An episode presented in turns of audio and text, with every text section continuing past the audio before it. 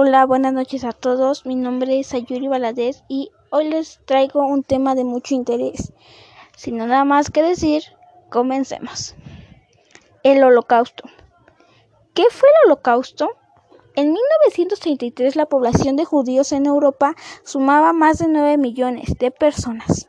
La mayoría de los judíos europeos vivían en los países que la Alemania nazi ocuparía o sobre los que ejercería influencia durante la Segunda Guerra Mundial.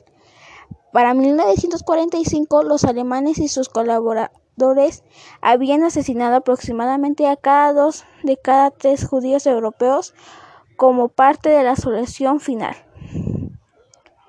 Los nazis consideraban que los judíos eran el mayor peligro para Alemania.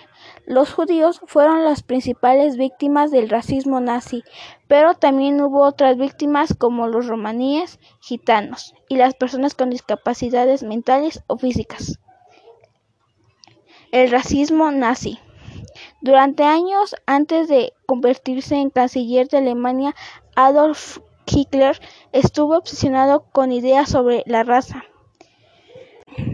En sus discursos y en sus escritos, Hitler difundía su creencia en la pureza racial y la superioridad de la raza germana, lo que él llamaba una raza aria superior.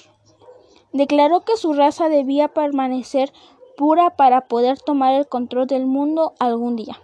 Para Hitler, el ideal ario era rubio, de ojos azules y alto. Cuando Hitler y los nazis llegaron al poder, estas creencias se convirtieron en la ideología del gobierno y se difundieron en pósters exhibidos públicamente en la radio, en las películas, las aulas y los periódicos. Fechas clave. El 24 de febrero de 1920, los nazis esbozaban una agenda política. La primera reunión pública del partido nazi, por entonces llamado Partido de los Trabajadores Alemanes, tenía un lugar en Múnich, Alemania. Adolf Hitler emite un programa de 25 puntos que esbozaba la agenda política del partido. La plataforma del partido se caracterizaba por el racismo. Exige la pureza racial en, Alemania, proclama que el destino de Alemania es dominar a las razas inferiores e identificar a los judíos como enemigos raciales.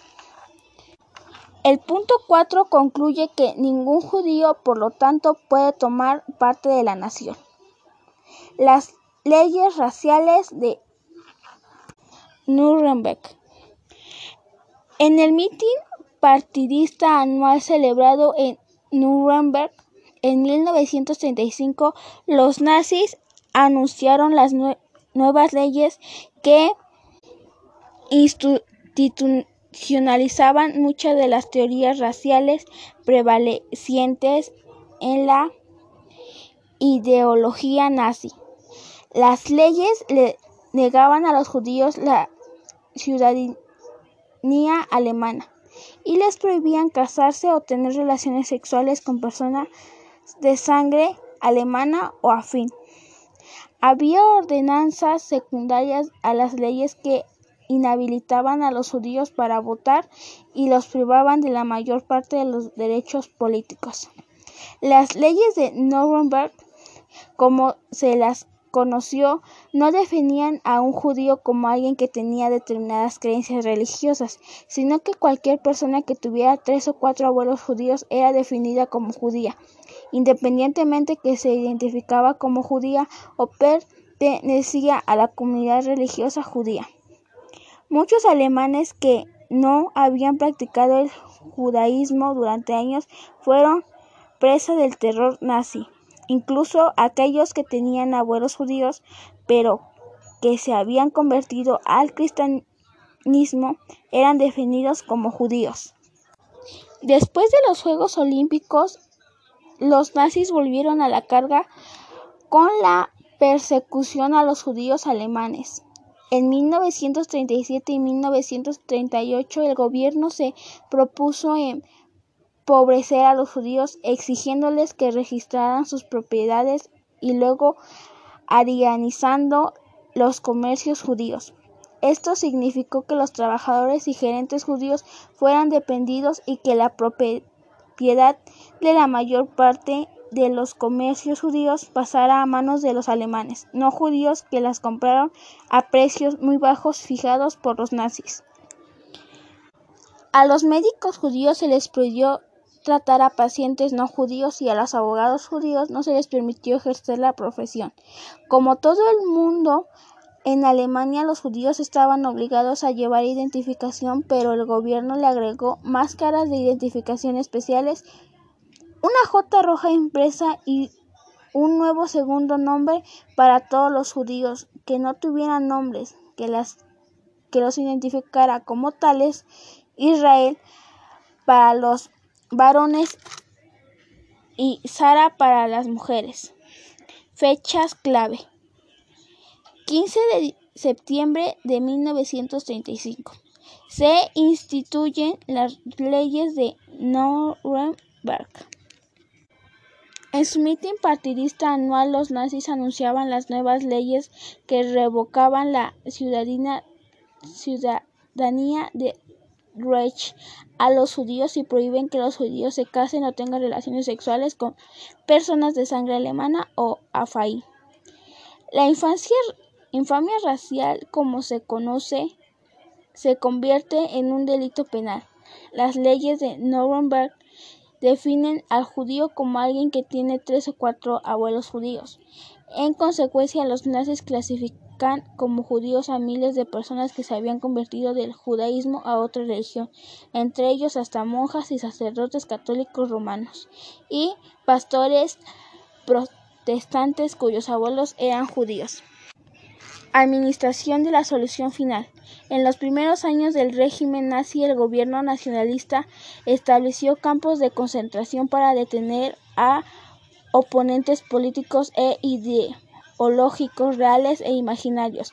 En los años previos al estallido de la guerra, los oficiales de las SS y de la policía encarcelaron cada vez a más judíos y otras víctimas del odio étnico y racial en estos campos. Para concentrar y vigilar la población judía, así como los cómo facilitar la posterior deportación de los judíos durante los años de la guerra, los alemanes y sus colaboradores crearon guetos, campos de tránsito y campos de trabajos forzados para los judíos. Las autoridades alemanas establecieron también numerosos campos de trabajos forzados tanto en el demoniado de Grand Reich alemán como en territorios ocupados por los alemanes para personas no judías a quienes los alemanes buscaban explotar laboralmente. Después de la invasión de la Unión Soviética en junio de 1945, los Einsatzgruppen y posteriormente los batallones militarizados de oficiales de la Policía del Orden se movilizaron detrás de las líneas alemanas para llevar a cabo operaciones de asesinato masivo a judíos, romaníes y funcionarios del Partido Comunista y del Estado soviético. Las unidades alemanas de Wehrmacht y las de Waffen SS asesinaron a más de un millón de hombres, mujeres y niños judíos junto con cientos de miles de otras personas. El final del Holocausto. Durante los últimos meses de la guerra, los, los, guardias de la SS trasladaron a los prisioneros de los campos en tren o en marchas forzadas, también denominadas marchas de la muerte, en un intento por evitar que los aliados liberaran a grandes cantidades de prisioneros. A medida que las fuerzas aliadas avanzaban por Europa en una serie de ofensivas contra Alemania, empezaron a encontrar y a liberar a los prisioneros de los campos de concentración, así como a los prisioneros que iban en camino a marchas forzadas desde un campo hacia otro.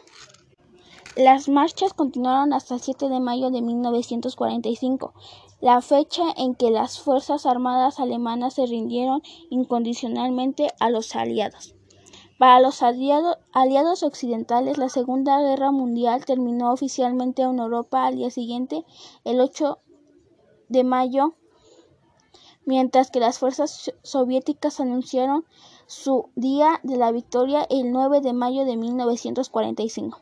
Entre 1948 y 1951, casi 700.000 judíos emigraron a Israel incluidos 136.000 judíos desplazados de Europa.